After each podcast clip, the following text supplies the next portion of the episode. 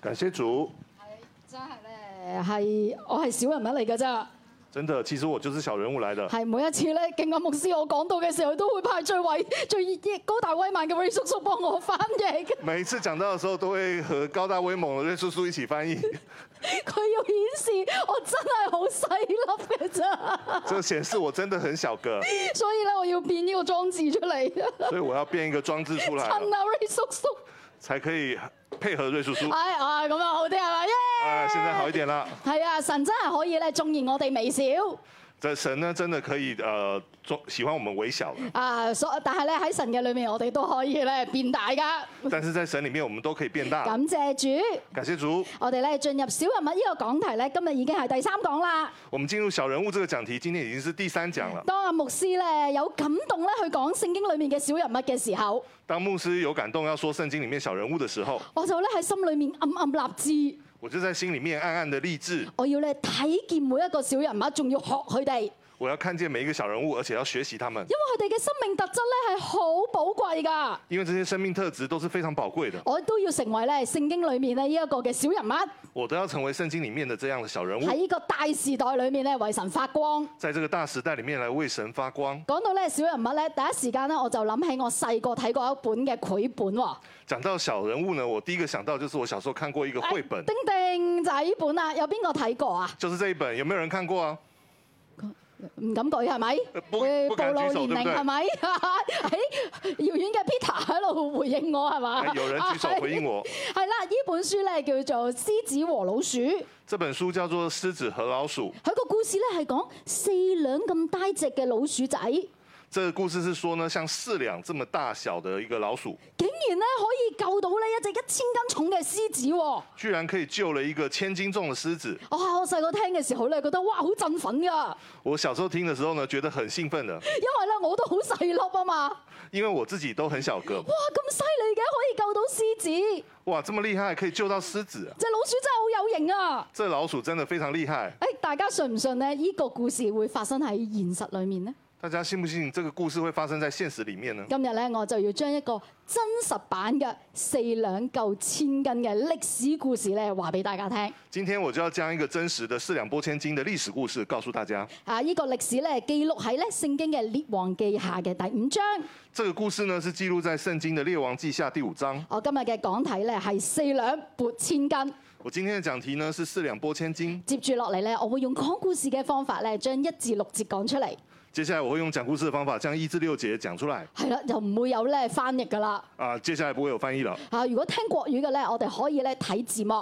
如果聽國語的話，你可以看字幕。我哋一齊咧進入呢個故事嘅裏面喎。我們一起來進入這個故事裡面了。呢個故事咧發生喺公元前嘅八百五十年左緊。咁其實咧，以色列國咧已經分為咧南北兩國啦，就好似咧呢一幅地圖咁樣。北國咧係以色列，南國咧係猶大國。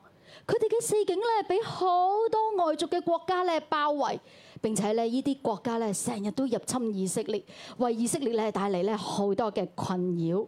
而今日咧，我所講嘅呢個故事，就正正喺咧同以色列國北邊咧接壤嘅亞蘭國嘅當中。當其時嘅亞蘭國國王咧叫便哈達，佢有個咧好犀利嘅大將軍㗎，佢係咧亞蘭國嘅大元帥。但凡佢出兵咧，都一定咧大獲全勝。王咧好中意，好中意佢。佢個名咧叫乃曼，佢乜嘢都好，佢又好犀利，王又好中意，只係一個唔好啫，就係佢有大麻風啊！大麻風係當其時係一個絕症嚟㗎，無藥可醫㗎。無論幾有權、幾有勢、幾有錢都好，都冇辦法咧醫到佢。佢最終只會面臨咧一個結局，就係、當呢個病菌入到去咧佢嘅神經裡面，佢嘅四肢、皮膚、五官都會慢慢失去知覺。佢嘅會五官會一個一個跌落嚟，佢嘅手腳會因為咧冇知覺要一個一個嘅截肢。最慘嘅係大麻風係傳染性極高㗎，所以咧冇人可以接近佢。呢、個乃曼大將軍最終要面對嘅係痛苦、孤獨嘅死亡。咁尊貴嘅將軍就面對絕望，但係就喺呢個時間，乃曼屋企有一個唔顯眼嘅小女子，佢係一個俘虜嚟㗎，所以佢嘅樣貌同佢屋企裏面所有人都唔同。佢係以色列人，係乃曼出兵嘅時候將佢攞翻翻嚟，見佢幾機靈乖巧又唔反抗，乃曼就將佢咧留低喺屋企服侍咧佢嘅老婆乃曼夫人。呢個女子咧好心地善良噶。當佢知道乃曼大將軍得到馬蜂之後，佢就咧同佢嘅主母，就係、乃曼夫人講：主母啊，我真係巴不得我嘅主人去我嘅家鄉啊，就係、以色列國嘅首都撒瑪利亞去揾先知啊！我相信先知一定可以用神嘅方法嚟醫好佢嘅大馬蜂噶，一定要去啊！你叫主人快啲快啲去啦！主母咧聽到呢個小女子嘅建議之後，就話俾乃曼聽。乃曼一聽，乃曼就話：係喎，我對呢個咧女仔有好有印象啊！佢信神噶嘛，佢成日口裏面都會講神好好噶。嗯，好啦，我就決定信佢一次。結果咧，乃曼就去揾亞蘭王，將呢個咧小婢女嘅建議話俾亞蘭王聽。點不知亞蘭王一口就答應啊！仲話咧要親手寫封信去俾以色列王，要以色列王咧一定要醫好乃曼。唔單止咁樣，仲俾咧乃曼好多好多嘅金銀珠寶咧，要去咧俾佢做醫療醫藥費，有幾多呢？銀十他連得，即係三百六十 kilo 啊，折合港幣一百八十萬。金六千舍客勒，六十七點五 kilo，折合港幣係三千四百萬啊！仲有咧十套好名貴嘅衣服，乃曼呢就帶住呢份厚禮咧，浩浩蕩蕩咧就去到以色列啦。大家故事聽到呢一度，大家故事听到这里，大家見到四兩同埋千斤嚟啊！大家见到四两和千金了吗？千斤就係乃曼大將軍啦、千金就是乃曼大将军呢、而四兩就係嗰個咧被俘虜嘅以色列小女子。而四两就是那个被俘虏的以色列小女子。雖然咧聖經叫佢做小女子。虽然圣经说她是小女子，但係呢個小女子嘅信心咧，一啲都唔細哦。但这小女子的信心一点都不小。所以好唔好？我哋一齊嚟睇第一點，所以我们一起来看第一点，小女子信心不少。小女子信心不小。點樣見到佢信心不少呢怎么样看到她信心不小呢 a 細項，信神掌權，不抱怨。 ？A. 信神掌权不抱怨。喺故事裏面咧，我哋知道呢、個小女子係俾乃曼攞翻嚟㗎。在这故事里面，我们知道呢，小女子是被乃曼掳回来的。攞即係咧唔情願㗎，強行夾硬捉咗佢㗎。掳呢，其实就是不情愿，是被强行带回来的。其實你諗下，乃曼咪就係佢個仇人咯，其实你想一想，乃曼不就是他的仇人係吗？乃曼逼佢離開家園，乃曼逼佢做婢女嘅喎。是乃曼逼他离开家园，逼他成为一个婢女的。我想問下大家，如果你係呢個小女子，你憎唔憎乃曼啊？我想问问大家，係如憎果乃曼嘅舉手嚟睇下先。如果你是小女子，你会不会恨乃曼啊？我或我者哋呢举手度，大家都好寬宏大量，好多都唔係好憎 喎。 大家都很宽宏大宽宏大量，好像都不不不会恨啊他。一個咁嘅仇人，其实像这样的一个仇人，患咗絕症企喺你嘅面前，患了绝症，站在你面前，你救唔救咧？你会不会救他呢？好，你你會救佢嘅，你舉手嚟睇下先。誒 會救下有啲人話會救喎，哇！我哋新鋭真係非常之好嘅啫，弟兄姊妹。 有的人说会救我，新锐的弟兄姐妹真是非我好常真好心誠。啊，我就一定唔救啦。如果是我，我就一定不救的我喺度心諗，我唔就你死快啲，我已經好好啦。啊！我我心里面想的，如果我不救你，你快点死了更好。你死咗，我咪可以翻去以色列咯，係咪啊？啊！如果你死了，我不就可以回以色列了吗？但係咧，呢、個小女子咧，冇有冇咧真啊乃曼咧？但是这个小女子她却没有恨乃曼。啊，我哋一陣先講唔真乃曼，究竟呢個小女子都會唔會有少少嬲神呢？我们换一个角度来说，如果她不恨乃曼，但她会不会有一点点气神呢？我哋會唔生會气嬲神呢？我们会不会对神生气我？哋仲會唔會相信神呢？我们还会不会相信神呢？我哋會唔會怨神冇保護我哋呢？我们会不会埋怨神没有保护我呢？怨係好容易、好自然嘅事嚟㗎。埋怨是很容易、很自然的。但係呢個小女子呢，但是这小女子呢，佢選擇唔怨。她选择不抱怨，繼續咧安然盡忠做好佢嘅本分。仍然的安然尽忠的做好自己本分。點解我知道咧佢冇怨呢？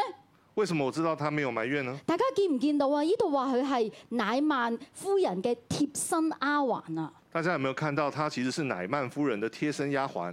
如果佢係一個唔盡忠嘅，心裏面繼續抱怨，點會俾佢貼身照顧乃曼夫人啊？如果他是一个不尽忠，然后一直不停抱怨，怎么会让他做亚曼的贴身的丫鬟，亚曼夫人的贴身丫鬟唔呢？單止咁樣喎，當佢建議乃曼建議夫人嘅時候，佢哋都信佢㗎。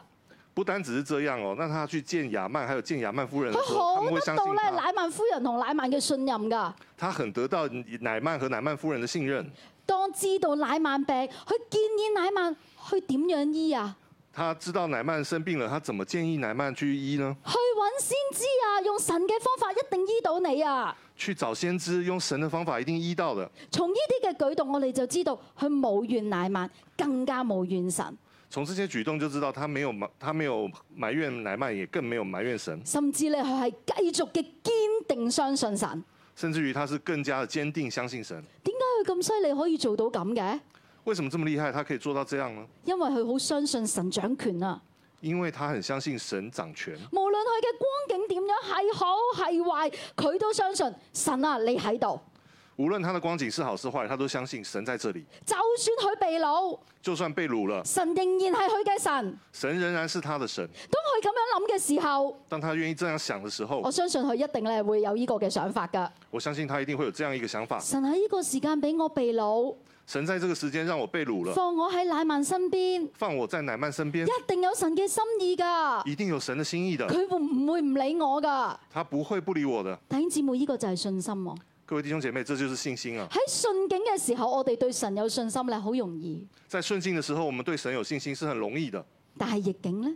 但逆境呢，或者神冇聽你禱告嘅時候呢？或者神没有听你祷告的时候呢，你仲可唔可以堅定相信神啊？你掌權一切，你还能够相信神他是掌权的吗？好冇咧？我哋而家嚟做一個測試先，好了，我们现在来做个测试先啊，，問自己嘅，我们自问己自知己，啊就好啦。自己知道就好呢個了。測試咧，可以好容易測到咧，我哋信唔信神掌權，这个测试可以很容易测到我们信不信神掌权，就係咧用一個指標用一个指标有冇抱怨。有没有抱怨。我哋嚟問下自己，上個禮拜有冇怨過人、怨過神呢？我们问问自己，上个礼拜有没有怨过人、怨过神呢？有陣時咧問神點解咧，都係一個抱怨嚟㗎，唔係真係想知答案，係有时候问神呢，为什么都是一个抱怨来的？嘛？點解你唔睇住我？哎，为什么你不看着我都？係一個抱怨。啊好我哋一齊嚟心裏面計下，唔使俾大家醫知㗎，自己計咗佢知先，有冇怨過呢？来，我们自己在心里面自己想一想，到底有没有怨过呢？係啊，面對我哋嘅生活，我哋咧會有陣時咧會怨天怨地、怨神怨人。有时候面对我们自己的生活，我们會怨天怨地、怨神怨人；面對逆境，我哋就會話神啊，你冇祝福我，面对逆境，我们就会说：“神啊，你都没有祝福 我。怨人你都冇愛我，冇幫我，冇關心我嘅。”怨人就会说：“你都没有愛我，没有關心我，没有幫助我。但係如果我哋係一個相信神掌權嘅人呢，”但是如果我們是一個相信神掌權的人，我嘅諗法會係點樣啊？我們的想法會是如何的呢？神你掌權一切，我神啊，你掌權一切而家喺呢個光景啊，到底你有咩想提醒我呢？啊！我現在在這個光景裡面，神，你到底有什麼想要提醒我呢？啊，你有啲咩想我做呢？你到底有些什麼想要我做呢呢、？個諗法就係相信神掌權哦。这个想法就是相信神掌權。上星期呢，我同我一個咧組員去傾偈，上個星期我和我一個組員聊天，佢啱啱咧完成咗一個咧好長嘅旅行，他剛剛完成了一個很長的旅啱啱程，咧喺國外咧翻到嚟香港。呃，剛剛從國外回到香港。因為咧好難得喺 Covid 嘅時候可以出國嘛，係咪？因為在 COVID 期間呢，出國很難得，對不對？佢就咧極力編排咧，就要去以色列咧，去要揾神遇見神。他就安排了要去以色列呢，啊，找神遇見神。喺佢嘅分享裏面，佢同我講：在他呃和我聊天的時候，他跟我說，我咧一去到以色列機場，他說我一去到以色列機場一，落飛機都未踏出個大堂，一下飛機還沒有走出這個我大啊就撲廳，低啦，我就跌倒了，係唔係淨係咧成個人趴喺地下嗰種撲法，而且是整個人趴在地上的這種兩跌個膝法。頭哥咧係痛到咧連起身都有困難。兩個膝蓋呢痛到連站起來都有困難，好多人咧喺心裏面都會抱怨㗎嗰一刻。很多人在那一刻心裡面都會抱怨會的。閃過一個念頭，就係話：神啊，我咁辛苦排除萬難嚟以色列見你，你叫我撲親咁樣，啊我們會想，神啊，我好不容易排除萬難來到以色列，你居然讓我摔倒了。你都唔祝福我嘅，哎呀，你都沒有祝福你睇我。下我只腳痛到咁樣，你點睇見你啊？你看一下我的腳痛成這樣，怎麼辦啊？怎麼見你啊？但係咧，我嘅組員咧個念頭一閃而過，但我的組員呢，他有個念頭一閃而過，佢就即刻喺度諗：咦，神你掌權一切嘅喎，我他就立刻想：神，你掌權一切，咁樣一跌，你想同我講咩呢？我这样摔一跤，你到底想和我说什么？啊！神就即刻對佢説話啦。哦，神立刻就和他说话了。神同佢講：神乜你唔係嚟揾我嘅咩？神和他说：你不是要来找我的吗？你急咩啫？你有什么好急的呢？慢啲，放慢腳步。慢一些，放慢脚步。嗱，佢其實咧嗰陣時個人仲趴喺地下㗎，佢就 k 一聲笑咗出嚟，其實他當時人還趴在地上，所以他就突然笑出來了。係喎，急乜嘢咧？啊，是的，到底要急什么呢？所以咧，佢就將咧佢嘅行程咧全部放慢，所以他就將他的行程全部放慢了，一日只做一件事情，因為太痛啦只腳。每一天只做一件事，因為腳太痛了。結果神就讓佢咧同以色列嘅拉比相處咗兩日啊！神就讓他和以色列的拉比相處了兩天。哇，拉比咧同佢將聖經咧講完一遍又一遍，呃，拉比呢，將他和聖經呢說了一遍又一遍佢，更加咧可以咧花一整日咧喺哭牆嗰度咧同神祈禱。而且他可以一整天呢在哭牆那裡和神呢一起來祈禱。佢嘅老公咧更加可以去到咧哭牆嘅圖書館咧嗰度去睇詩篇啊！哦，她老公，而且還可以去到這個哭牆的圖書館裡面去看哇！佢詩講篇嘅時候啊，我羨慕到不得了，我都唔知哭牆有個圖書館，啊。他講的時候，我羨慕得不得了，我都不知道哭牆那裡有圖書啊我館。唔知啊！啊，我哋平時去去哭牆咧要快噶嘛，好急噶嘛，哎，攝完紙仔祈完禱哎就走噶啦。其實平常去哭牆要很快的，要趕快趕快去祈祈禱，然後趕快要走了。大家見到嘛？相信神掌權，神就將美好擺喺我哋嘅裏面。大家有沒有看到？相信神掌權，神就將美好放在我們身如上。果咧啱啱我哋個測試自己成日抱怨嘅咧，可唔可以一刻我哋自己拍住自己同自己講？呃，如果剛剛的測試呢，你發現你自己會埋怨的人，把自己跟自己說，唔好啊信啦，不要再埋怨啦，神掌權，神掌權，一定有美意嘅，一定嗯有美意嗯我的。信我相信你，你阿，Man 阿 man。啊，小女子嘅信心嘅表現，除咗佢唔怨之外，小女子的表現，除了她不不埋怨以外，佢仲好勇敢咧去傳。而且她很勇敢地傳出去。我哋咧一齊嚟睇 B 點，信神掌權，勇敢傳。我們一起來看 B 點，信神掌權，勇敢傳。啊！呢、個小女子嘅信心咧係非常之大噶，這個小女子的信心是非常之大的，大到咧佢完全相信神咧，凡事都能。大到她完全相信神，凡事都能。大家啱啱有冇留心聽我講故事啊？誒、麻風係一個點樣嘅病啊？大家剛才有沒有留心聽我說故事？麻風是怎樣的一個病呢？有冇得醫？有沒有得醫啊？冇得醫㗎，係絕症嚟㗎，是沒有得醫的，是絕症啦，仲要好傳染性高㗎。而且是傳染性很高的，就好似咧，我哋而家嘅艾滋病啊，艾滋病都冇佢傳得咁犀利。就好像現在的艾滋病，但艾滋病都沒有傳染力這麼強。我哋有冇辦法講艾滋病一百個 percent 醫好啊？我們有沒有辦法說艾滋病一百 percent 可以醫好呢？但係小女子就夠膽講一百個 percent 醫好。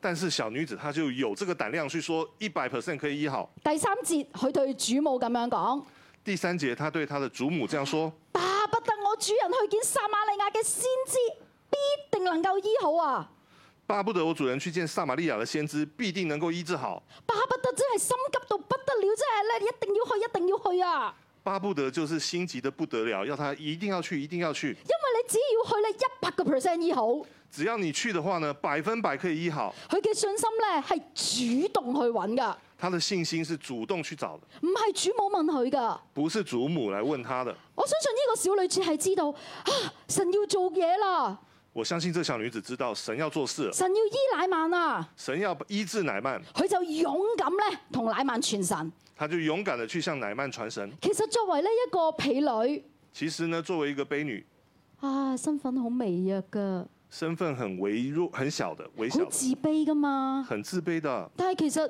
佢咧，你見到佢有自卑嘛？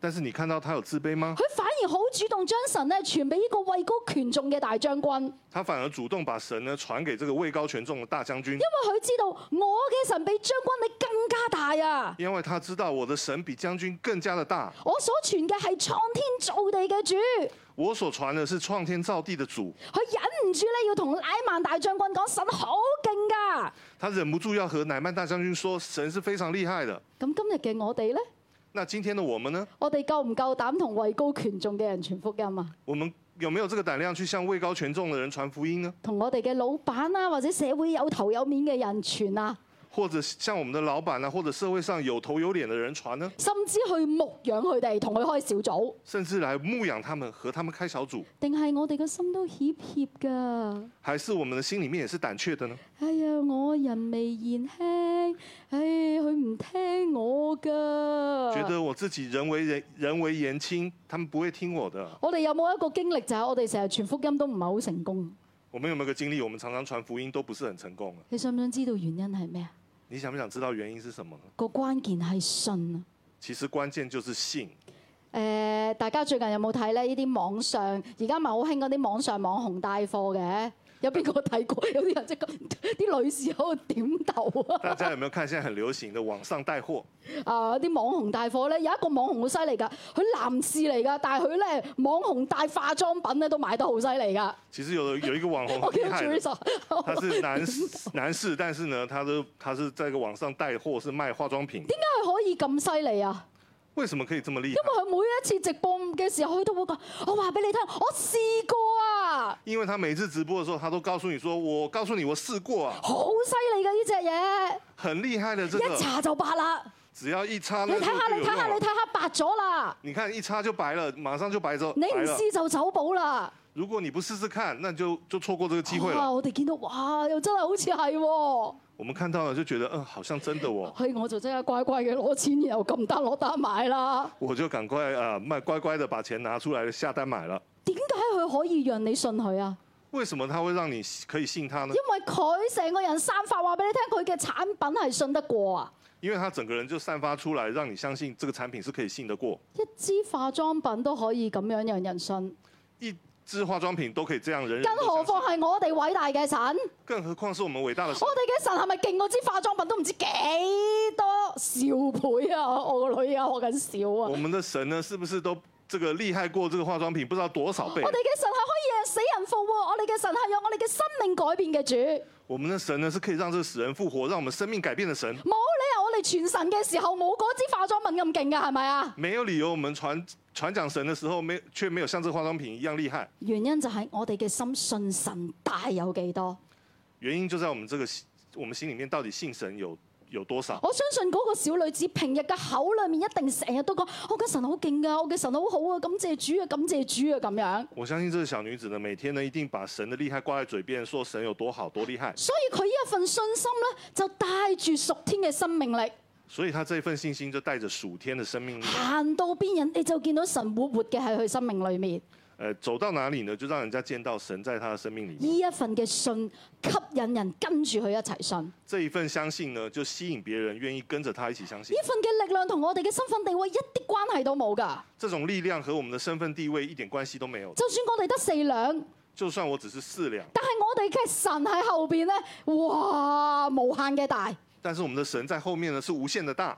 當我哋願意去讓人經歷嘅時候，人就要透過我哋同我哋無限大嘅神接觸，當我們願意呢，讓呃讓人來經歷的時候呢，人就可以透過我們來就可以無引限大發的咧神天國嘅爆炸來接力觸。，就可以引發這個天國的爆炸力。無論世界上嘅位高權重嘅千斤都好，佢哋都要經歷神。無論世界上多麼位高權重，千金都好，他能夠來接四觸兩神。絕對可以影響千斤。四兩絕對可以影響千金。呢、個四兩嘅信心嘅小女子，這個四兩信心的小女子，就用佢嘅信就用她的信，引發咗咧乃曼同神相遇嘅新人生。就引發了乃曼和神相遇的新人生。接住咧，我哋嚟睇第二點，接着我們來看第二點，大將軍甘心為小。大將軍甘心為小，乃曼會經歷乜嘢嘢咧？乃曼會經歷什好唔好麼啊咧？呢？我哋一齊嚟讀咧五章嘅七到十九節，我們一起來讀五章的七因到為大家都好19節，想知個結局係點，係咪？我相信大家都很想知道結果是。所以我哋請阿敬雅牧師嚟用清晰唱歌嘅方法，唔係清晰嘅流暢讀經嘅方我法們請讀靜雅出牧師嚟。來用唱歌的方 式，唔是啦，我哋一齊咧嚟跟住一齊嚟讀，我們一起來跟着來讀。預備一二三。以色列王看了信，就撕裂衣服，說：我豈是神，能使人死，使人活呢？這人竟打發人來，叫我治好他的大麻風。你們看一看，這人何以尋隙攻擊我呢？神人以利沙聽見以以色列王撕裂衣服，就打發人去見王說：你為什麼撕了衣服呢？可使那人到我這裏來，他就知道以色列中有先知了。於是乃曼帶着車馬到了以利沙的家，站在門前。以利沙打發一個使者對乃曼說：你去在約旦河中沐浴七回，你的肉就必復原而得潔淨。乃曼卻發怒走了，說：我想他必定出來見我，站着求告耶和華他神的名，在患處以上搖手治好這大麻風。大馬士革的河阿巴拿和法爾法，豈不比以色列的一切水更好嗎？我在那裏沐浴不得潔淨嗎？於是氣氣憤憤地轉身去了。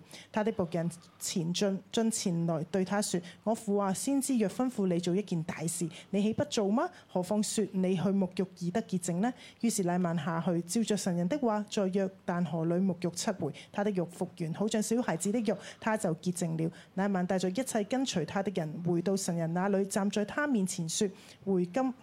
如今我知道，除了以色列之外，普天下沒有神。現在求你收點僕人的禮物。以利沙說：我指着所侍奉永生的耶和華起誓，我必不受。乃曼再三地求他，他卻不受。乃曼說：你若不肯受，就將兩驢子馱的土賜給僕人，從今以後，僕人必不再將燔祭或平安祭獻與別神，只獻給耶和華。好，我哋見到咧，乃曼咧確實相信咧小女子嘅建議，我们看到呢，乃曼确实相信了小女子的建佢议，就咧帶住亞蘭王嘅信同埋極多嘅金銀咧去到以色列。他就带着亚兰王的信，还有很多的金银呢，去到以色列。大家記得幾多嘛？大家记不记得有几多多钱啊少多少钱呢、係大家對數字咧係非常敏感噶，三千幾萬去到，哇！大家对数字很敏感，是三千几万。以色列王一收到咧呢個亞蘭王嘅信之後，以色列王呢，一收到这个信之后呢就，好驚啦，就很害怕因，為以色列王覺得吓，呢大馬蜂冇可能噶喎，因为以色列王觉得，哎呀，要医治大麻风是不可能的。以色列地就只有咧以利沙呢位先知咧有信心。在以色列呢，只有以利沙这位先知呢是有信心的。第八節，以利沙咧就話啦，咁叫人咧叫嗰、個誒乃曼咧嚟到我呢度，我就佢就知道咧以色裏面以色列裏面咧有先知啦。呃，以利沙就说呢，叫这个亚曼来到我这里，他就知道以色列里面有先知了。大家見到以色列王嘅反應，我哋就更加見到咧小女子嘅信心好大啊！从以色列王的这个反应，我们就可以看到小女子的信心是真的很佢嘅大信的心勝過以色列王啊！她的信心是胜过以色列王的，佢嘅有信心，簡直咧係同以利沙呢呢個先知係同步噶。她的信心呢，簡直就是和以利沙这个先知是同步的。於是咧，乃曼呢個大將軍咧就帶住車馬咧，浩浩蕩蕩去到以利沙嘅裏面。于是呢，乃曼这个大将军就带着车马，浩浩荡荡的来到以以色列来找以利沙。啊，原文咧其實係解戰車戰馬。原文呢其实是写战车战马，你諗下個畫面，乃曼企喺坐喺咧高高嘅馬上邊，大家想象那个画面，乃曼站在高高的战车上面，後邊咧全部都係戰車戰馬，后面全部是战车战马，仲有三千幾萬嘅金銀珠寶，而且还有三千多万的金银珠宝，係咪好巴閉啊？是不是很是不可一世啊？啊！呢、個咧大將軍高姿態嘅去到以利沙嘅屋企，佢这个大将军高姿态的来到了以利沙的家，嘅心一定覺得以利沙要熱烈歡迎，他的心里面一定觉得这个以利沙要出来欢要迎，鋪地紅地氈歡迎佢係咪？要铺一个红地毯欢迎他，对不对？但係以利沙點樣呢？但是以利沙怎么做呢？第十節裡面話，以利沙只係打發一個使者去見乃曼，第十节里面讲到呢，以利沙只是打发了一个使者去见乃個曼，使者好輕描淡寫咁同乃曼講：这使者轻描淡写的和乃曼誒说你去約旦河啦，咁啊捉七次糧咁就好噶啦。：“你去约旦河里面洗七次澡就可以了。哇！呢、個咁巴閉嘅大將軍，面對咁冷淡嘅對待，你覺得佢受得了啊嗎？”你想想看，这么不可一世的大将军，面对这么冷淡的一个对待，他受得了吗？阿乃曼咧心裏面咧就喺度諗，唔係嘛？你咁樣對我，所以乃乃曼心里面就想说：“不是吧，你这样子对待我。因為喺佢嘅裏面一早咧有假設咧，先知要點咁點樣對佢㗎。”因为他心里面呢，早已经想了先知可能会怎么对待他。啊，第十一節佢話啦，先知你一定會自己嚟見我㗎。十一节里面他已经讲了，他就想说先知一定会出来见我了，然後咧企喺度求告耶和華神嘅名，而且站在那里呢，求告耶和华的名，喺佢嘅患處裏面搖手，而且要在这个呃患处呢摇手，就因為搖嘅時候就 bring bring bring bring bring，咦咁就好翻啦。就是在那里摇手的时候，bling bling bling，这样就好了。哦，但係咧，以利沙冇跟佢預設嘅諗法去做，但是以丽莎不是跟她原先想的相的方法来淨做，係叫佢去浸七次啊約旦河。就只是叫她去约旦河里面呢洗七只哇！澡，乃曼就嬲啦，所以乃曼心里面就生气了約旦河係咩啊？我家鄉嗰條河唔勁咩？啊！约旦河是什么啊？我家乡的河难道不更好吗？沖涼會好，我日日都沖噶啦。洗澡如果会好，我每天都洗澡的啦。我佢就嬲啦，结果她就生气佢 了，嬲乜嘢咧？那她到底气什么呢？因為佢覺得佢自己係大將軍啊，因为她觉得自己是大将军，佢高高在上啊，她是高高在上的佢，好巴閉噶嘛，她是非常不可一世的，所以佢想一切嘅嘢都要按佢自己嘅諗法去做，所以她觉得一切都应该要照她的想法来做。先知點見佢，神點醫佢，都要按佢嘅諗法去做。先知怎么样见他，神如何医治他，都要照他的想法来做呢、。個就係自我中心啊！这个就是自我中心。但凡唔合佢心意嘅，佢就嬲啦。但但凡不合他心意的，他就生气了。我哋問下我哋自己有冇乃曼呢啲嘅自我中心？我们问问自己，我们有这种乃曼的自我中心吗？組長唔係按我嘅諗法去對我，我就覺得組長唔愛我。组长不是按照我的想法来爱我，我就觉得他不爱我。神唔係按我禱告嘅方向嚟對我，就唔係唔祝福我。神如果不按照我祷告的方向来对待我，就是不祝福我。呢、個就係自我中心啊！这个就是自我中心了。一個自我中心嘅乃曼見唔到神，一个自我中心的乃曼是见不到亦神，都得唔到醫治。也得不到医治嚇、乃曼係咪真係咁樣就錯過神啊？啊。乃曼是不是这样就错过了神呢？我哋接住睇落去咯我们接着看下来喎。了。當乃曼好嬲好嬲咁走嘅時候，当乃曼这样很生气的要走的时候，第三第十三節裏面話有一個同佢關係好好嘅仆人就去到佢嘅身邊，十三节讲到有一个和他关系非常好的仆人就来到他身边，好有智慧咁樣同佢講：很有智慧的来和他说我父啊，：“我父啊，先知叫你做件事情，再大你都一定會做㗎，係咪？先知如果叫你做一件事情，再大的事情你都会去做的，对更吗？何況淨係沖涼咁小事就得潔淨，可以試嘅。更何况只是像洗澡这么样的小事，就可以得洁净，你可以试试的。啊！依番説話咧，讓乃曼叮醒咗，就是这一番说话呢，让乃曼突然间叮醒着醒了。係喎、架子同個命比，命緊要喎、啊，这个面子呢和这个性命来比，命比较重要哦。係啊，就算唔係按我嘅方法試下都無妨喎、呃，其实试一试也是没有关系的。所以第十四節裡面話，於是乃曼就落去。所以十四节里面就说，于是乃曼下去，落去嘅意思就係降落嚟，下去的意思就是降下来。從高高在上嘅大將軍降落嚟。从高高在上的大将军降下来，佢自卑自己，他呢谦卑自己，佢完全承認我只不過係一個人，他愿意承認我只不過是個人，我仲要係一個患有絕症嘅人。而且是一個患了絕症的人。其實我冇咩可以自誇㗎。其實我没有什麼可以自誇。乃曼從大人物願意降落嚟成為小人物，乃曼從大人物願意降下來成為小人物，佢咧就乖乖去沖七次涼，結果他就乖乖的去洗了七次澡，佢嘅麻風就好啦。他的麻風居然就好了，而且神仲加送咧一個逆齡美白，讓而且神還加送他一個逆齡美白，佢嘅皮膚咧好似小朋友嘅面珠燈咁滑。讓他皮膚呢好像小朋友一樣這麼樣光滑。謙卑嘅人就可以經歷神。謙卑的人就能經歷神。喺我哋嘅生命裏面，會唔會我哋一直都覺得我冇辦法經歷神呢？在我們生命裡面，我們是不是一直都覺得沒辦法經歷神呢？見到乃曼，我哋就要問下自己：我降咗落嚟未呢？見到乃曼，我們真的要問問自己，我自己有沒有降下來呢？我係以我自己為中心，定以神為中心呢？我是以我自己为中心，还是以神为中心呢？另外，乃曼仲有一個好好嘅特質㗎，而且乃曼还有一个很好的特质，就係、聽啊！就是听。我相信咧，就係佢呢個聽嘅特質咧，吸引神唔放棄佢，繼續憐憫佢。我相信就是他这个听的特质呢，吸引神不呃继续怜悯他。佢好聽話嘅喎，佢聽細佢個誒嗰個小女子嘅，佢聽老婆嘅，佢聽亞蘭王嘅，佢連個仆人嘅佢都聽。他是非常听话的，他听小女子的话，听太太的话，听亚兰王的话，也听这个仆人的话。當呢個小女子用信心知道神作工，向乃曼開啟神嘅時候，当这个小女子呢，呃，知道呢神要做工，向乃曼开启天国的时候，乃曼仲用聽同謙卑咧嚟承接，乃曼呢，他要听，而且愿意谦卑的来承接，所以佢就喺絕望裡面得着醫治。所以他就在绝望里面得到医治，佢咧嘅生命就同神連上之後，佢就由心而發啦。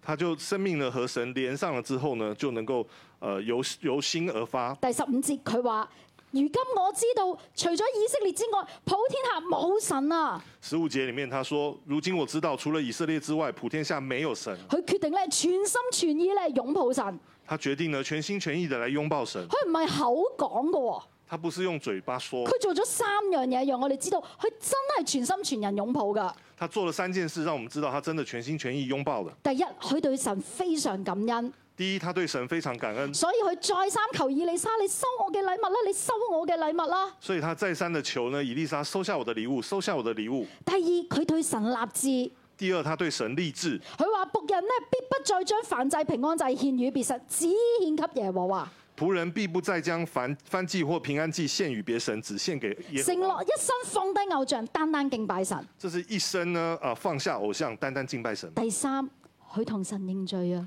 第三，他向神认罪，唔係以利沙叫噶，係佢主動自發嘅要同神認罪啊。不是以利沙要他认罪，是他主动自发要向神认罪。佢承認自己向林喺林梅廟度叩拜拜偶像得罪神啊啦，他承认自己呢，向临门庙叩拜，拜偶像得罪了神。佢只係父王咁樣鞠咗個躬，佢都知道咧得罪神啦。啊、他其实只是在那里叩拜，他就知道他其实得罪了神。乃曼咧對神非常認真，乃曼对神非常认真，勝過當其時咧好多嘅以色列人。胜过当时的非常多以色列人。以色列人經歷神嘅恩典，但係咧喺乃曼身處嘅年代，佢哋係點嘅咧？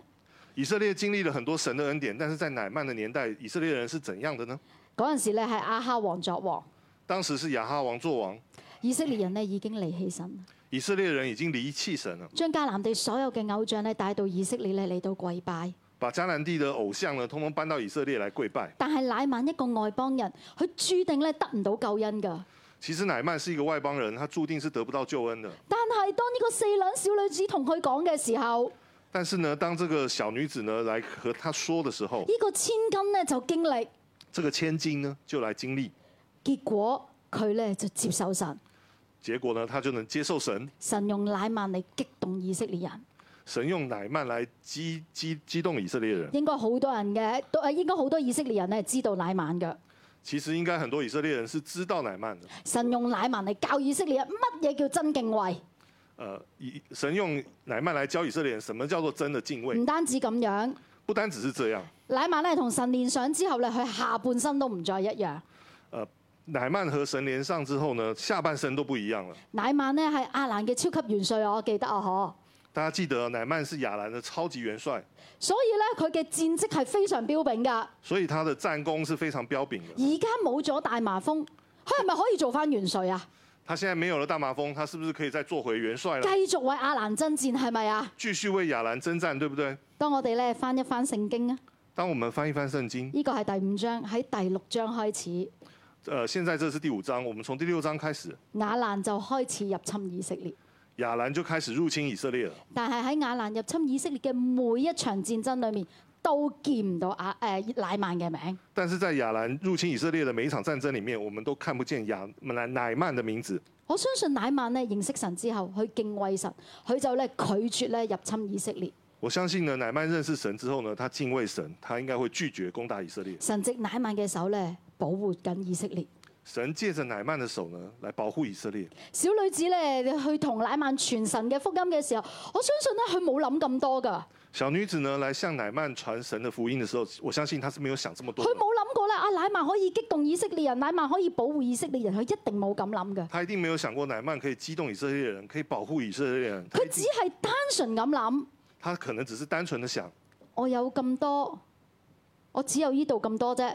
我只有這麼這裡的這麼一點點。神而家要作工，我就將我呢一啲啲咧傳出去。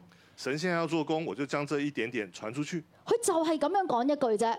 他就是这样子说一句而已。你見到嘛？神就將佢依句説話發大啦，你看到吗？他就神就将他这一个小小说话放大了。四兩撥千斤嘅威力係在於咧，我哋擺上啲啲，我哋無限大嘅神就可以將佢擴大。呃，四两拨千斤的威力就是我们只是摆上这么一点点，神就可以将它无限的扩大，帶嚟咧神國裏面極大嘅改變。带来神国里面极大的改变。我咧一路預備呢個小女子嘅時候，当我一路预备这个小女子的时候我，嘅腦裏面咧都出現另一個咧非常厲害嘅小女子。我脑里面脑里面呢都经常出现这个另外一个非常厉害的小女子。周神助牧師咧叫佢為咧令良堂嘅幫助，周神柱牧师称她做呢灵粮堂的帮助，冇佢咧冇令良堂，没有她就没有灵粮堂佢。咧就係我哋敬愛嘅徐媽媽。她就是我们敬爱的徐妈妈。磨亮的箭咧係佢嘅自傳，磨亮的剑呢是她的自传，大家有冇呢本書啊？大家有没有这本啊，有啲书？人有有冇睇過啊？有没有人看过啊？啊，如果咧有啲弟兄姊妹話我冇喎，但係今日迪加你講完之後，我好想睇啊！我知道咧新锐仲剩翻五本，啊，如果有的人呢觉得啊我没有看过，今天听到好像我很想看，新锐还有五本。係徐媽媽嘅一生咧，簡直係一個咧生命嘅聖經。徐妈妈的一生呢，其实就是一本圣经。早兩日咧，我用咗一晚嘅時間咧嚟到重睇，昨呃前两日前两天呢，我用了一个晚上的时间重看，一路睇咧我都感動到咧不停流眼淚。一路看呢，我都被感动的不停流眼泪。徐媽媽咧嘅係滿有信心嘅小女子，徐妈妈是蛮有信心的小女佢子，亦都係咧神國嘅大將。她也是神国的大将。如果有睇過《長大成熟》，我哋就知道徐媽媽咧係推動趙世光牧師去咧做誒誒、呃呃佈道會嘅嗰、個。如果有看过长大成熟课程的，都知道徐妈妈推动赵世光牧师呢，呃，来呃出钱呢，让他来做布道会。當年咧，佢係自己出錢咧嚟包低包低咧娛樂戲院一整年咧，俾趙世光牧師咧去做佈道會，当年呢，徐妈妈是自己出钱呢，包下了娱乐戏院一整年，让赵世光牧甚至嘞师来做布道会，出錢出力去建立咧九龍靈糧堂。甚至出钱出力来建立九龙林良堂而。家九龍靈糧堂嘅誒地址咧，其實就係徐媽媽出咗四成嘅錢咧去買咗呢塊地落嚟。其实现在九龙林良堂的那个位置呢，就是徐妈妈出了四成的钱呢，买了那个地方。我哋見到徐媽媽喺有錢嘅時候咧，去為神擺上。我们看到徐妈妈有錢的时候来为神摆上，我哋可能會覺得，誒、都好容易啊！我们可能会觉得呃其实这很容易啊，但係其實咧，大家唔知道徐媽媽咧有過一段落難嘅日子。但是呢，其实大家不知道徐妈妈其实有过一段落难的日子。嗰段時間咧，佢就真係好似《列王記》嘅呢個小女子一樣，那段时间，她就真的好像《列王记》的小女子一样，被逼離開家園，被逼离开家园，又艱苦又卑微。又艰苦又卑微。好唔好？我哋一齊嚟聽呢呢段嘅歷史。呃，我們現在一起來聽這段歷史。喺九龍塘咧建殿，九龍靈糧堂咧建殿冇耐，仲未獻殿。在九龍羚羊堂建店沒有很久，這個還沒有建店的時候，徐媽媽嘅丈夫咧，因為做生意俾咧人呃，徐媽媽的丈夫呢，因為做生意被人家騙了，呃走咧佢整副嘅身家，騙走了他們整副的身家，欠低咧好多嘅債。欠了很多的債。徐媽媽嘅丈夫咧受唔住打擊，三度嘅自殺，差啲冇命。徐媽媽的丈夫呢，受不了這樣的打擊呢，三度的想要自殺，呃，差一點就沒命了。命咧保住啦，但係精神咧狀況好差，命是保住了，但是精神狀況就變得很差。所以咧啲好朋友就建議徐媽媽你帶丈夫離開香港，離開呢個傷心地去醫病啊！所以呢，就有好朋友建議徐媽媽呢，帶丈夫呢離開香港，離開這個傷心地吧。但係咧當其時嘅徐媽媽已經身無分文，淨係得翻一個樟木籠，可是當時呢，徐媽媽已經身無分文了，只剩下一個樟木箱。佢連咧去日本醫病嘅機票咧都係人哋咧送俾佢。连呢去日本呢医病的机票呢，都是好朋友送给他的。面對咧呢個突如其來嘅巨變，徐媽媽咧起初非常唔明白。面对这样一个突然而来的一个巨变，徐妈妈起初是很不明白的。佢咁熱心服侍神，為神嘅國度出錢出力，但係佢係換嚟而家咁樣嘅光景。她是这么样的热心服侍神，但为神的国度出钱出力，但是却换来这样的一个光景。好多人如果咧好似經歷徐媽媽呢個光景咧，就一定已經離開神，甚至抱怨神。很多人呢，像徐妈妈经历这样的光景呢，可能就会因此因此而离开神。但係咧，徐媽媽喺唔明白嘅時候，佢繼續堅定相信神，但是徐妈妈在不明白的时候呢，她依然继续的坚定相信神，佢相信神掌權，她他相信神掌权，佢從來都唔後悔咧為神所所 所獻出嘅，他从来都不後悔為神所獻上的。佢唔會後悔咧。早知嗰陣時就唔好租少一晚娛樂戲院，我又留翻兩條金條。佢從來都冇咁諗過，他都不會想說呢，當時呢少租一天這個娛樂戲院呢，我就可以留下一些錢了。他從來都不會這樣想。結果咧神透過聖經讓佢知道，既然賞賜嘅係耶和華，收取嘅都係耶和華。神透過聖經呢，讓他知道，既然賞賜的是耶和華，收取的也是耶和華。佢相信神一定會睇住佢嘅。他相信神呢一定會看顧他。就係咁樣，徐媽媽咧帶住丈夫同埋咧一家大細咧去到日本。就這樣，徐媽媽帶着呢丈夫和一家大小去到日本。去到日本嘅嗰一日，徐媽媽手上邊咧淨係得一束嘅乾面，到了日本的那一天呢，她手上呢只有一把的乾面條，佢就將呢一把乾面咧用滾水淥咗佢咧，就餵飽咧自己嘅孩子，自己都冇食飯。她就用這一把乾面呢，用這個熱水呢，這個煮熟了之後給孩子吃，她自己都沒有吃。佢喺日本咧非常之艱難，在日本非常的艱難，佢哋每餐咧只係可以咧食蘿蔔，他們每一餐呢都只能夠吃蘿蔔，蘿蔔皮同葉攞鹽醃咗大人食，這個蘿蘿蔔皮呢，蘿蔔皮醃了以後給大人吃，蘿蔔肉咧就煮湯俾小朋友食。蘿蔔裡面的肉呢就煮湯給小孩吃。縱然咁樣，徐媽媽咧都一啲都冇抱怨。縱然是這樣，許媽媽呢也一點都沒有抱怨。當佢遇到咧落難嚟到日本嘅人嘅時候，當她遇到同樣落難來到日本的人時，佢竟然仲係咧開放自己嘅屋企接待佢哋住喺佢嘅屋企裏面。她居然還開放她的家裡呢來接待這些接濟這些人。佢嘅心好簡單，就係、神話要愛人，佢仲有一啲啲力，屋企仲有幾格階磚，佢就盡力。她的心裡面想的很簡單，就是神說要愛人，所以只要有一點點力，一點點，她就來做。有蘿蔔咪大家一齊食蘿蔔咯。如果有蘿蔔的話，那就大家一起來吃蘿蔔了。佢呢份嘅心咧，神都知道。她這份心意，神都知道。神咧不斷嘅差唔同嘅天使去幫助佢，佢喺日本嘅生活慢慢安定落嚟。神呢不停的差呢不同的天使来帮助她，她在日本的生活慢慢安定下来，丈夫嘅病咧都慢慢好翻，丈夫的病也慢慢的好了，而且咧凡投靠過喺佢屋企裏面落難嘅人都全部信耶穌。而且投曾經落難投靠在她家里的人都信了耶穌。冇耐咧，佢就開始翻日本嘅教會。没有很久，她就開始去日本的教會，佢一有時間咧，就會同教會一齊咧去探訪人。她一有時間就和教會一起去探訪人。每個黃昏咧，佢都會趕去咧街市，每個黃昏呢，她都會去市場，因為咧嗰段時間買菜咧係最平嘅。因為那個時間買菜是最便宜的。徐媽媽咧會執嗰啲咧買剩嘅菜，徐媽媽會選會會找那些買賣剩的菜，亦都會咧會買日本人咧唔食嘅雞腳翻屋企咧煮雞皮凍咧嚟咁樣俾屋企人食。也會買呢日本人不吃的雞腳呢，回家做成這個雞腳凍。給大買家蛋咧都只能夠揀呢啲爛咗㗎，啊佢就咧攞攞碗咧去盛載住翻屋企，买鸡蛋呢，就选一些那些已經破了、爛的，然後買回慳家得，一啲得一啲。能夠省一點就是省一點。但係後嚟咧神感動佢。但是後來神感動他，佢好想咧，佢自己住嗰個小區裏面嘅華人咧信耶穌，他很想呢傳福音給小區裡面的華人都信耶穌，但係因為咧搭車咧去翻教會好遠啊，但因為搭車去教會很遠，神就感動佢咧開放佢簡陋嘅屋企，神就感動他，開放了他自己簡陋的家，作為呢一個聚會點。作為一個聚會的聚會要好多凳㗎，聚會是需要很多椅子。徐媽咧二話不說就將咧自己散落嚟嘅慳落嚟嘅積蓄全部拎晒出嚟咧買凳。他徐媽媽呢，立刻呢就把自己好不容易省下來這些積蓄呢拿出來買椅子，縱然窮，佢可以為神擺上嘅，佢全部都擺上。雖然窮，但是呢他能為神擺上的，他全然都擺上。佢嘅心好簡單，就係、因為愛主，他的心真的很簡單，就是因為愛主，就係、知道神要作工啦，佢就要擺上。他就知道神要做工了，所以他要擺上。當佢有機會可以喺超級市場賣春卷，當他有機會在超級市場賣春卷，可佢咧就將咧包春卷嗰張紙咧印成福音嘅單張，包喺春卷裏面去傳福音。他就把呢包春卷的那張紙呢做成福音的單張，包起來呢來傳福音。啊，賣春卷咧賺到少少錢，佢就將嗰啲錢咧擺喺咧家庭嘅聚會裏面買家具、買個裝置屋仔。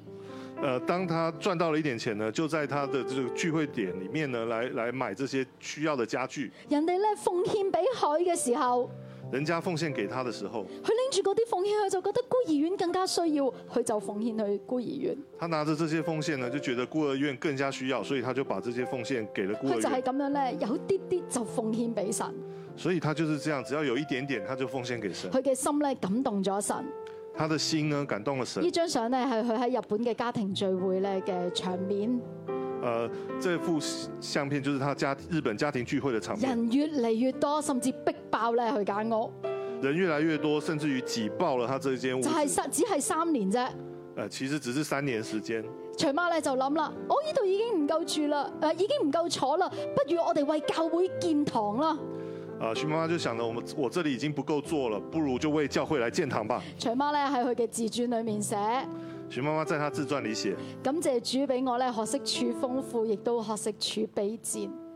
呃，感谢主呢，让她呢能够有這些丰富，誒呃即係識得點樣處豐富，哦、是是就是知道怎么样来来處理这些丰富，亦都咧知道貧困嘅時候要點樣想點樣生活。也知道贫困的時候要怎么样生活。喺佢豐富嘅時候，佢可以為神建殿；她豐富的時候可以為神建殿，但係佢一貧如洗嘅時候，佢繼續有機會為神建殿。當她一贫如洗的時候，她仍然有機會為神来建殿。佢果然咧喺日本咧為神建殿，她果然在日本為神建了殿，建立嘅就係咧東京靈糧堂，建立的就是東京靈糧堂，後嚟咧改名為國際教會。後來就改了名字叫國際教會。到今日呢一間教會仍然喺度，到了今天，這間教會仍然在那。佢為神付出，神就越祝福佢。他为神付出，神就更加祝福他。佢得到神嘅祝福，佢又去祝福更加多嘅人。他得到神的祝福，他又可以去祝福更多的人。回望徐媽嘅一生，回望徐妈妈一生，佢對神嘅信心已經融喺佢嘅生活裏面啦。他对神的信心已经融合在生活里面佢。去到邊度，佢就為神國盡力，他去到哪里，他就未来为神国尽力，哪怕係一啲啲。哪怕只是一点点。佢就好似咧《列王記》嗰個小女子一樣，他就好像那个列王记的知道小神要女子一作样，工啦，佢就擺上。知道神要做工了，他就摆上。我相信咧，徐媽嗰陣時咧，佢做呢啲少少嘅，佢諗唔到咧，竟然會變成一間教會。我相信徐妈妈当时呢，没有想过做的这么一点点呢，可以就好似呢变成個一间教小女会子。唔知道傳福音俾乃曼可以帶嚟咁大嘅影響㗎，就像小女子不知道传福音给乃曼会带来这么大的影响，但係神就係咁樣用。但是神就是这么样用，喺徐媽嘅手上邊有好多嘅教會就係咁樣被建立，在徐妈妈手上就是有这么多的教会这样被建立。九龍靈糧堂、九龙灵粮堂、東京靈糧堂、东京灵粮堂、台北靈糧堂，台北灵粮堂，甚至係我哋嘅六日日。甚至于我们的六一一，大家見到嘛？佢只係少少嘅擺上，大家看到了没？它只是小小的摆喺上，佢手上面推動嘅福音事工，得救嘅靈魂係有幾多啊？在他手上推动的福音事工，得救的灵魂有多少？一個小女子，一个小女子，就算喺困境裡面。就算是在困境里，繼續對神有信心，擺上自己，四兩继续对神有信心，摆上自己。係真係可以撥千金㗎。四两是真的可以拨千金的喺。列王記有呢個嘅小女子，喺在列王记里面有这样小女子，我哋嘅上一代有徐媽，在我们的上一代有徐喺妈我妈哋，呢一代呢，那我们这一代喺呢呢？一個世代呢，在现在这个时四代兩呢，喺邊度啊？四两在哪里神？今日都問我哋每一個：神今天都问我你们，願意成為四兩嗎？你愿不愿意成为四你願两？意將你手上邊嘅俾我用嗎？你愿意将你手上的给我用吗？我就要透過你成為撥千金嘅器皿，我就要使你成为拨千金的器皿。我就要你撥動整個嘅世代。我要用你来波动这整个世代整，個世代都要因為我哋嘅擺上而不一樣，整个世代都要因为我们的摆上而不唔好一样睇。小自己，唔不要小看自己，好覺得我自己冇啊！不要觉得自己没有。神話有幾多擺幾多，神说有多少你就好摆唔上好？弟兄姊多妹，少。我哋一齊起身，我哋用呢一首詩歌成為我哋嘅回應，各位弟兄姐妹，我们用一首诗歌来当做我们的回应，当做我们的祷告我。哋同神講：我们来和神说神啊，我微小啊，：“神啊，我微小，但係我願意，但是我愿你意，嚟用我啊！你来使用我。将自己献上当作活祭，做出圣洁贵重的器皿。你丰富恩惠必从主浇灌我，使我瓦器里充满莫大能力。神啊，你用我哋。高举双手，赞美你我主，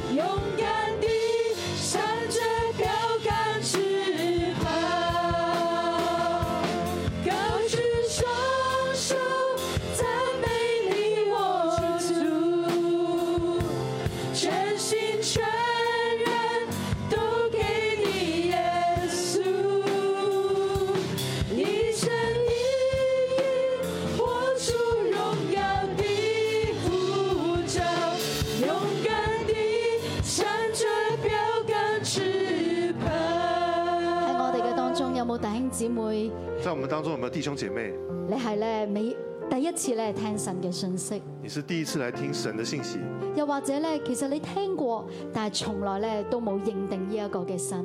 又或者你曾經聽過，但從來沒有認定這個神，大神咧今日邀請你，但今天神要邀請你，就好似當日小女子咧遇見乃曼一樣，就像當天呢小女子遇見乃曼一樣，小女子將乃曼帶到佢嘅生命裏面，乃曼嘅生命就翻天覆地嘅改變。小女子將乃曼呢，將神帶到乃曼的心裡面，神今日都嚟揾你，神今天都要來找你，佢唔看你微小，佢視你為珍寶，他不看你微小，他視你為珍寶，佢甚至咧願意為你釘喺十架上邊，他甚至於願意為你釘在石架上，因為佢要醫治你，讓你嘅生命不再一樣。因為他要醫治你，讓你的生命不再一樣。有冇弟兄姊妹你願意同神講，就好似乃曼一樣，神啊，我要你啊！你有沒有弟兄姐妹，你願意和神說，像乃曼一樣，神啊，我要，我要，我需要醫治。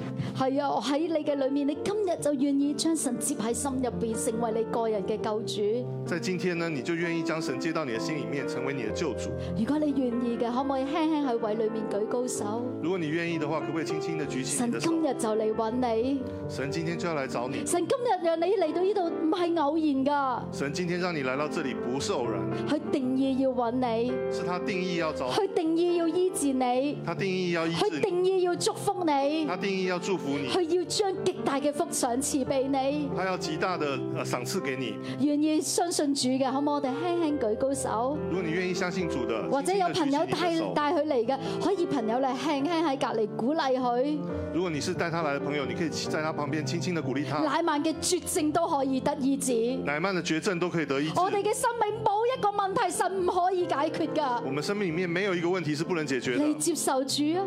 你願意接受主嗎？你接受主啊！來接受主好吧。冇有願意嘅可以輕輕舉高手，讓我哋知道我哋要為你禱告。如果有願意的，你可以輕輕舉起手，我們為你禱告。好冇咧？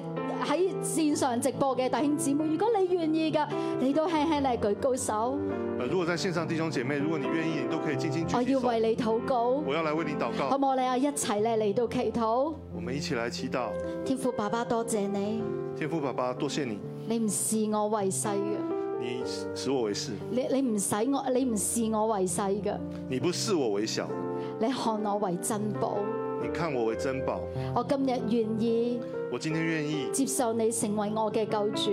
接受你成為我的救主。我承認我曾經得罪你，我承認我曾經得罪你，但係主啊，今日我願意接受你。但主啊，我今天願意接受你我。知道你會赦免我，我知道你會赦免我，求你進入我嘅心，求你進入我的心，成為我嘅主。成為我的主。多謝你，多謝你，禱告奉靠主耶穌得勝嘅名求。禱告奉靠主耶穌基督的名求，阿門。阿門。大家請坐，多謝迪嘉俾我哋嘅分享。多謝迪迦給我們的分享。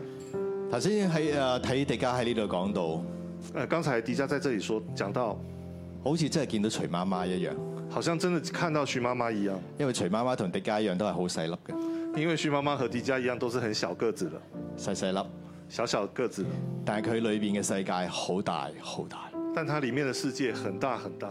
乜嘢係大，乜嘢係細？什麼是大，什麼是小呢？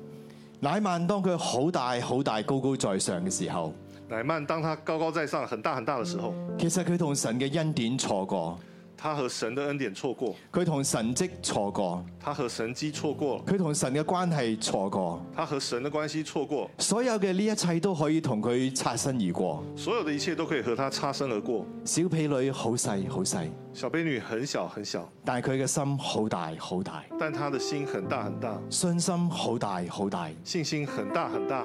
佢能夠捉住神要作工嘅時刻，她可以捉住神要做工的時刻，佢能夠勇敢擺上佢自己嘅一份，她願意勇敢擺上自己一份。神用佢成就嘅就好大好大。神用她成就的就好大好大。你知唔知今日你同我嘅生命究竟係細定係大呢？各位弟兄姐妹，今天你和我的生命究竟是大還是小呢？徐媽一個小小嘅女子，徐媽媽這樣一個小小女子，但係佢胸懷好大好大，但她胸懷好大好大，因為整個天國都喺佢嘅心中，因為整個天國都在她心中。至大嘅神喺佢嘅心裏邊。呃，最大的神在她心裡面，呢、個就係徐媽。這個就是徐媽媽。徐媽嘅心有幾大呢？徐媽媽心有多大呢？佢嘅契仔遍天下，她可以看遍天下，不是他干兒子遍天下。哦，他干儿子遍天下。我哋母堂嘅張牧師都係佢嘅契仔。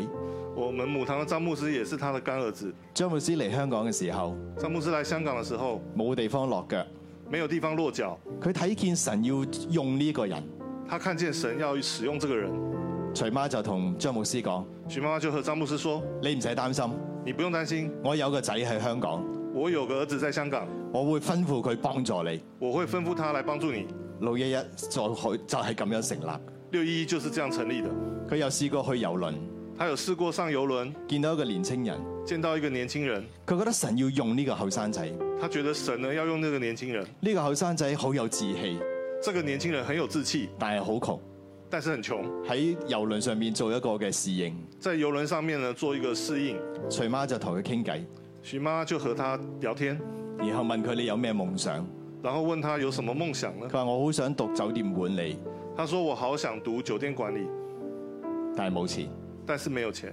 徐媽話：”徐妈妈说酒店管理最好就係去瑞士讀。：“酒店管理最好就是去瑞士读。哇！嗰、個學費簡直係天價，”哇，那个学费真的是就是天价。對嗰個嘅年青人嚟講，呢、個係不可能嘅嘅夢想。对年轻人来说，这是不可能的梦想。徐媽就同佢講：徐妈就和他说你去啦，：“你去吧，所有學費、生活費我出，所有学费、生活费我出，直到你畢業。直到你毕业。”一個唔識嘅年青人，一个不认识的年轻人，但係佢睇見神要用佢，但是他看见神要用他，徐媽就為佢擺上。徐妈妈就为他摆上。咁樣嘅契仔佢有好多，这样的干儿子他有非常多，所以徐媽好豐富。所以徐妈妈很丰富。佢嘅豐富係因為佢為神擺上，是他的丰富是因为他为神摆上，佢越為神擺上，神就越祝福佢。他愿他越为神摆上，神就越祝福他。當佢破產去日本嘅時候，佢仍然為神擺上，当他破产去了日本的时候，他仍然为神摆上，神就喺嗰度大大嘅祝福佢。神就在那里大大祝福他。佢所擁有嘅就越嚟越多，越嚟越多，他所拥有的就会越来越多，越来越多。甚至後來佢翻到台灣，甚至后来他回到台湾，幫助台北靈糧堂建殿，帮助台北林良堂建店，差唔多一半嘅錢係佢一個人出嘅，差不多一半的钱是他一个人出的，神就讓佢越嚟越豐富。神就让他越来越丰富。佢成日都話：因為我俾神就俾我。他常常说：“因为我给神，神就给我。雖然我係一個小女子，虽然我是一个小女子，但我有最大嘅神，但我有最大的神，神係我嘅靠山，神就是我的靠山，神係我嘅一切。神就是我的一切。弟兄姊妹呢、個就係徐媽媽，各位弟兄姐妹，这就是徐妈妈。冇徐媽媽就冇今日嘅靈糧堂，没有徐妈妈就没有今日的林良堂，冇靈糧堂就冇六一一，没有林良堂就没有六一一，亦都冇新蕊。也不会有新锐。但係呢個小小嘅女子，但是这个小小的女子為神大大嘅擺上，为神带大的摆上，佢就成為豐盛祝福嘅源頭。她就成为丰盛祝福的源头。你知唔知今日各位弟兄姐妹，今天神亦都要使用你同我，神也同样要使用你和我，唔在乎我哋手上有多少，不在乎我们手上现在有多少，只在乎我哋嘅心只在乎我们的心同神有多麼嘅靠近。有与神有多么的靠近。至大嘅神係咪喺我哋嘅心中？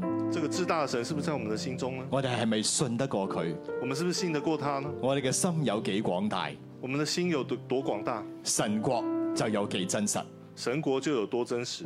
好唔好？我哋一同起立，好吧，我们现在一起起立，我哋再用呢一首嘅詩歌嚟到回應神，我们再用这首诗歌来回应神，求聖靈感動我哋，求圣灵感动我们，將徐媽嘅嗰份嘅心意恩膏都放喺我哋嘅身上，将许妈妈那份心意恩高都放在我们身上，擴張我哋嘅心。